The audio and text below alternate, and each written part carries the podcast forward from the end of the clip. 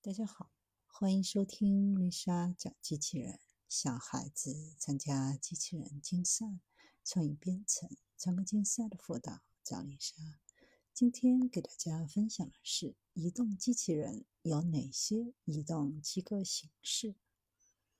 目前，移动机器人的移动机构主要有车轮式、履带式、步行式等多种形式。车轮式移动机构。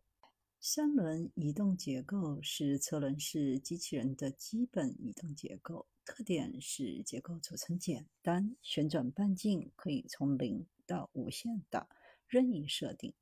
一般情况下，车轮式行走结构最适合平地行走，不能跨越高度，不能爬楼梯。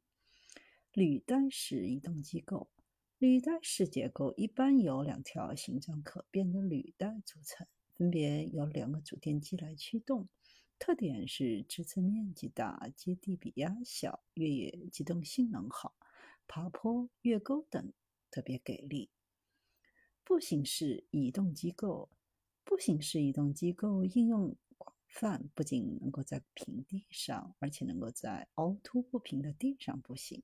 对于工程探险、勘测或者军事侦察等人类无法完成的。或者危险的工作，也可以开发成娱乐机器人的玩具或者家用服务机器人。移动机器人行走结构的设计对于移动机器人的工作效率有着至关重要的作用。